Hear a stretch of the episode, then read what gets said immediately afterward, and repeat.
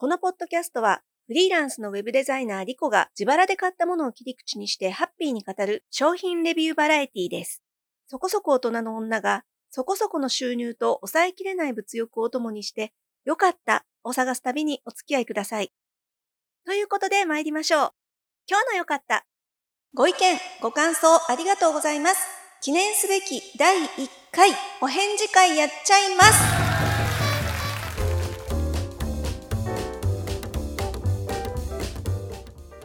とんどのポッドキャスターがこれをやりたくて配信を続けてるんじゃないかなと勝手に思っているんですけれども、とうとうやってまいりました。第1回のコメントお返事会ということで、今回はですね、ちょっといつもと趣向を変えまして、商品レビューをお休みさせていただきます。これまでもたくさんご意見、ご感想をいただいてきたんですけれども、私が大変抜けておりましてですね、SNS などでコメントいただいた際に、そのままお返事をして、そこで盛り上がって、もう楽しくなっちゃって、この配信には載せないっていうまあ、そういうですね、音声配信にあるまじきコミュニケーションの取り方をしていたもので、これまで音に乗っけてコメントをお返しするってことをやってこなかったんですけれども、よくよく考えてみましたら、音で配信しているものに対していただいたコメントですから、音でお返しするのが筋だったなと、今更ながら反省しまして、ようやくこの回を迎えたという感じです。でですね、今年に入ってからいただいたご意見、ご感想を今日は取り上げさせていただきたいと思います。聞いてくださってる皆さん全員になんかこうシェアしたいというようなご意見を生意気ながらピックアップさせていただきまして、今日は、えー、ターポンさん、それからエミさん、そしてアマンさん、このお三方からいただいたご意見、ご感想をご紹介しつつお話を広げてみたいなと思っております。では、えー、一つ目ですね。ターポンさんからいただきました。最新の納豆について私が暑苦しく語っている回に対していただいたコメントです。いつも国産丸大豆納豆を食べてて、たまには違うの食べたいなと思っていた時にジャストな回でした。しかし最寄りのスーパーに大きな引き割り納豆は置いてなかった悲しみということでいただきました。これね、えっと別のところでも実はいただいてまして全く同じようなお話だったんですけれども近所のスーパーに置いてないよっていうことをね聞いてびっくりしちゃって私てっきりあちこちのスーパーで普通に置いてある商品だと思っていたんですが東食品さんの大きな引き割り納豆意外ともしかして珍しいのかな？だとしたらごめんなさい。えっとですね、別口でいただいたご意見は確か東急ストアだったかな？と思うんですけれども、都内在住の方からないよというご意見をね、いただいてしまったんですよ。私、千葉に住んでまして、まあ、千葉関係ないのかな？八尾港というスーパーが近所にあるんですけど、八尾港には置いてあるんです。今日実はね、ちょっと確認に行ってきたんですけれども、イオンはね、なかったんですよね。うちの近所の千葉のイオンには置いてなかったので、結構これ地域差だったり、取り扱ってるスーパーによっては、あったりなかったりしちゃうのかもしれません。ただですね、近所で見つからない場合も、もしご興味持っていただいたらぜひ探して試していただきたいんですよね。引き割り納豆っていう概念がちょっと変わる一品ですので、これは納豆好きな方にはちょっと共有していただきたい。で、感動を分かち合いたい。え、ー、と、美味しくなかったら美味しくなかったで、そんなご意見もいただきたいと思っておりますので、ターポンさんにも、あの、ツイッターのコメントで、ぜひちょっと探してみてくださいっていう無責任な応援をしてしまったんですけれども、本当にね、お好きな方は多分、楽しんでいただけるんじゃないかなと思うので、足を伸ばしていただくなり、出先で見つけたら確保していただきたいなと思っております。タッポンさん、その後見つかったらまたご連絡ください。お待ちしております。2通目、これはですね、あの、赤すりの会、私が赤すりのエステに行って偉い目にあったというお話を受けて、エミさんからコメントいただきました。ありがとうございます。えー、エさんともですね、もうツイッター上でひとしきりやり取りをしてしまいまして、もう本当私抜けてますね。ごめんなさい。恥ずかしいんですけれども、えっ、ー、と、エミさんからいくつかいただいたコメントのうちの最初のやつ、ご紹介しますね。赤すりタオル、え、この赤すりタオルは100均とかにも売ってるんですが、それではなく、新大久保など本場のものをぜひということで、え、仕上がりに差が出ますといただきました。で、えー、その赤すりタオルを買うのおすすめです。200円ぐらいですし、自分で力加減調整できますし、仕上がりは個人的にはプロにやっていただくのとそう変わらないですというふうにいただきました。えー、私と同世代、アラフォーぐらいの方だと、結構昔、10代、20代の頃に赤すりブームって経験してる方結構いらっしゃるんじゃないでしょうか。赤すりタオルってね、結構すごい色の赤とか緑とかのタオルだったと思うんですけど、ブームになりましたよね。同世代の方、どうです？私も一度、あれ何歳ぐらいだったかな？10代から20代にかけてだったと思うんですけど赤すりタオルを常備して家で一生懸命こすってた時期があったんですよね。ま、そういう馴染みがあったから今回エステも行こうと思ったんですけれどももうすっかりセルフ赤すりっていうのは忘れてました。ブームが去ってたんですが、エミさんはね、まだ現役で続けてらっしゃったということで、あの私、エミさんのこのね、コメントにすっかり触発されまして、買いました。ご時世的に新大久保までなかなか行こうと思いますと、私の住んでるところからだとちょっと遠いので、ネットでポチしまして、まだね、届かないんですよ。なので、届いたらまた、もしかしたらレビューしようかなと思っているんですけれども、まあ、エミさんはね、ご自宅でされてるそうで、石鹸カスも結構毛穴に詰まるっていうことでそれを取り除くだけでもいいですよっていうふうにその後また追加でいろいろ教えていただきましたので確かにね石鹸カスが毛穴に詰まってるって思うとちょっと気持ち悪いですもんね。私もセルフ赤すり習慣にしてみようと思いました。赤すりのこと考えてたらたまたま聞いてたラジオで赤すりの話をしていてかつてはもう毎日のようにやるのが普通だったんだけども、やっぱりあまりね、やりすぎるのも良くないという話になっているらしくて、韓国の本場の方もそうそうしょっちゅうはやらないよなんていう話を聞きましたので、まあ、そのあたりはね、自分の肌と相談しながら習慣化していければいいななんてことを思っております。えみさんありがとうございました。最後、アマンさんからいただいたコメント。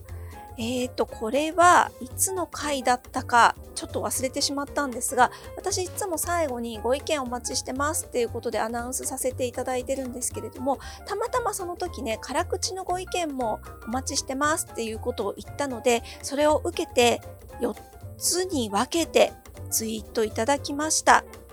で、これはですね、あの、皆さんにもシェアしたい貴重なアドバイスということで読ませていただこうと思いました。じゃあ読みますね。もし感想とか反応がもっと欲しいなら Twitter のフォロワー数を増やさないと聞いてくれる人は増えないだろう。試しに他の番組の Twitter アカウントの数を見てみれば参考になる。どうやってフォロワーを増やせばいいか？手っ取り早いのは他の番組の Twitter アカウントをフォローしている人をフォローすることだ。その人たちはポッドキャストが好きな可能性が高いからだ。あとは他の番組にメールを出せば少なくとも番組で番組名くらいは読んでもらえる。うまくいけばその人が聞きに来てくれるかもしれない。もっとうまくいけば仲良くなれるかもしれない。そうやって横のつながりができるとリスナーが増える可能性が上がる。つまり、もしリスナーを増やしたいのなら自分から何らかの行動を起こさないとなかなか自然には増加しないよという話です。大きなお世話でごめんなさいね。大きなお世話なんてとんでもないです。本当にありがとうございます。こうやってね、親身になってアドバイスいただけるっていうことがどんなに貴重かと、本当に私いただいた時感動しました。えアマンさんは私全然こう面識とかも一度もないですしそれこそね横のつながりという意味では何もないにもかかわらずと、ほぼ初回からですね、聞いてくださっていて、ご意見くださっていて、しかも Apple のポッドキャストでレビューまで書いてくださっていて、本当にね、最初のリスナーさんと思ってます。でまあ確かにね、おっしゃる通りで、あのつながりやっぱりね作っていかないことにはというか自分から行動しないことには聞いてもらえないよってのは本当ねその通りなんですよね。これはあの音声配信に限らず SNS 全般に関して言えることかなと思っております。まあ、私本業が web デザイナーと言っておりますけれどもデザイナーといっても実際具体的に言いますとあの絵を描く方のデザイナーではなくってそのサイトの、うん、構築全般をお手伝いするという仕事だと自分では自覚していましてつまり、まサイトの設計、えどうやったらそのターゲットにリーチできるか、サイトのユーザーを増やしたり、ファンを増やしたりできるかっていうところが、実は主な仕事内容だったりするので、このあたりは常日頃から考えているところでもあるんですね。実際 SNS もいろんなサービスでアカウント作って運用してみるっていうことを勉強としてもやっているわけですけれども、積極的にまずは自分がフォローしていくっていうのは、もうこれは本当にあのアマンさんおっしゃる通り、王道と言いますか、やらないとダメだよっていうことなんですよね。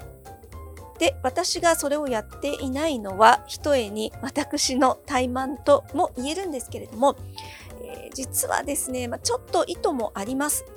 というのも、私が本当につながりたい人、本当に聞いていただきたいのってアマンさんみたいな方なんですよ。純粋にこのポッドキャストを聞いてくださって少しでも心に引っかかってもう一回聞いてみようかなって言ってチャンネル登録というんですかねサブスクリプションしてくださる方が1人でも2人でもいればいいかなっていうのが私の理想なんです。なので、まあ、こんなこと言うとアマンさんに怒られちゃうかもしれないんですけど、アマンさんと出会えた時点で実は私もうすでに目標を達成してしまっているんですよ。ただ、まあ、それはちょっとね、綺麗事すぎるっていうか理想論すぎて、それやっぱり1人よりは10人、10人よりは100人に聞いていただきたいなっていうのもあります。あるんだけど、あの、むやみやたらと聞いてくださる方が増えればいいとか、チャンネル登録してもらえればいいというわけじゃなくて、いくらチャンネル登録者数が、チャンネル登録者数が増えても、その中で結局聞いてくれない人がほとんどだったら虚しいなと思うんですよ。で実はこのポッドキャストの前身のスタンド FM をやめたのはそういういきさつもあります。私は本当に面白い番組が聞きたくってスタンド FM 始めました。もちろん自分自身が発信するのも楽しかったし、こちらが面白いと思う方をどんどんフォローして聞いていくのが楽しみ、大きな楽しみだったんですけれども、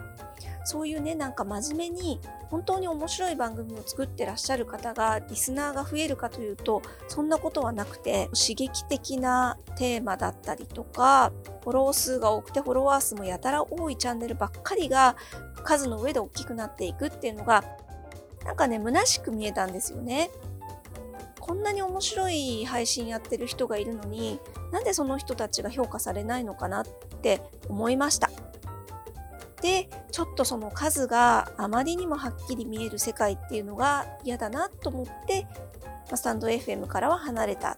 ていうところがあるんですよまあ、その割には私、ツイッターでランキングとかもバンバン嬉しくて載せているので、これはブレてるとこです。で、実際やっぱり途中で数が欲しくなって別の SNS のアカウントで宣伝したりもしました。だからアマンさんがアドバイスしてくださったようにもっとどんどんね、ツイッターで他の配信者さんアカウントフォローしていくなり、リスナーさんをフォローしていくなりっていうのも、いずれはやってもいいかなと思っているんですけれども、今のところ結構私満足してしまっているんです。配信をするたんびにいくつか感想をいただけたりとかそれで今のところ十分その承認欲求的なものは満たされておりましてあとは、まあ、ここからねもっともっと聞いてもらいたいなって自分が心底思えるような配信ができるようになったらその時にもっとスケールをしていくっていう方法を考えようかなって思ってます。その場だけで消えちゃう音声、そういうサービスも出てきて、そういうのもね、楽しいと思うんですけれども、ある程度責任を持って世界に放つ自分なりの作品みたいなものを作ってるのが、ポッドキャスターさんたちのかっこいい表示みたいな感じで、私はそれもまたいいなと思っておりますので、配信者さん、とのつながりも持ちたいですし、アマンさんのように正面からこちらの気持ちを受け取って、そして正面から返してくださる貴重なリスナーさんとの出会いっていうのも醍醐味だなと思っております。今後ともぜひぜひ皆さんよろしくお願いいたします。念願のお返事会ちょっと気合が入りすぎて長くなりすぎてしまいましたけれども、大変申し訳ありませんでした。まこれに懲りずにですね、えご意見ご感想ある方、どしどしお寄せください。楽しみにお待ちしております。概要欄に Twitter アカウント、そしてメールアドレス書いてありますので、お寄せくださいませ。お待ちしております。ではまたお耳にかかる時までごきげんよう。